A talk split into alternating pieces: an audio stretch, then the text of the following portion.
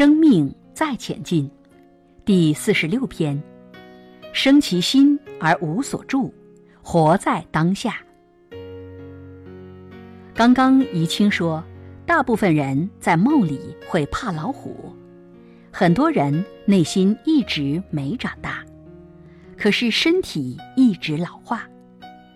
从小怕的东西，到老还是怕；从小喜欢的东西，可能到老还是喜欢，还是执着，还是坚持。我们发现，我们在幼稚园。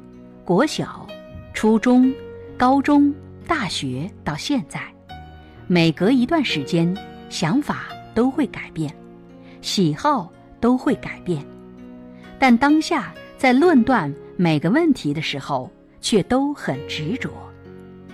幼稚园的时候喜欢芭比娃娃，喜欢金刚武士什么车子，可能现在不玩了吧，所以。我们的价值观、喜好都一直在调整，但当下却都很执着。所以，不是让你不回想过去，而是不要一直想着过去；不是不想未来、不策划未来，而是不要一直活在未来；不是不让你有想法，而是不执着于你的想法。不是让你没有想法，互动还是会有想法，而是不要执着于那个想法。这叫过去心不可得，现在心不可得，未来心不可得。或许还不能应无所住而生其心，但我们可以生其心而无所住。我们很难不生心，没有想法，但我们可以生心有想法而不执着。很多人的心智模式，换个想法就有很多的创意出来。我们很多人，特别是女生，都期待婚姻能带来幸福，但你有没有想过，婚姻期待你给他幸福？我们都期待家庭给我们支持，没有想过家庭期待你给他支持。所以你换个念头，换个逻辑，很多问题就豁然开朗。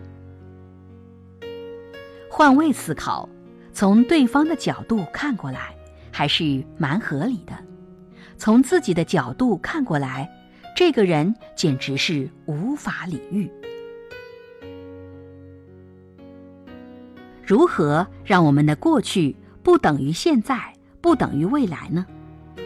例如，我上个礼拜和李卷南吵架了，我和卷南一定觉得心里不舒服。到了这个礼拜的今天，我们又遇见了，我的第一个情绪出来是不舒服的，会超链接到上周的吵架。上个礼拜的想法、说法、做法。让我们会变成惯性的互动模式，而这种惯性的互动模式建立在惯性的思维和价值观上，这个就是过去等于现在了。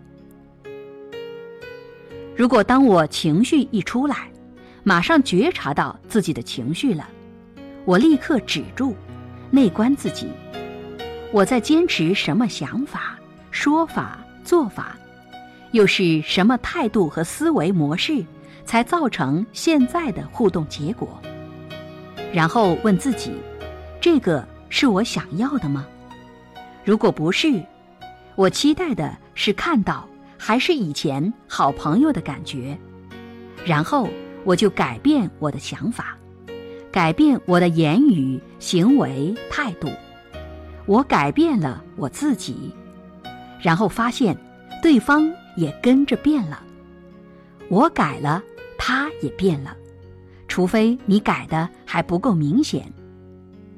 那今天最后的结果就和上个礼拜不同了，下个礼拜再见到卷南，再也不是第一个礼拜的样子了。所以我当下改变了，那过去、现在和未来的关系结局当下改变。过去、现在和未来是同一件事，这就是佛家两千多年来修行的秘密。各位为何活在当下？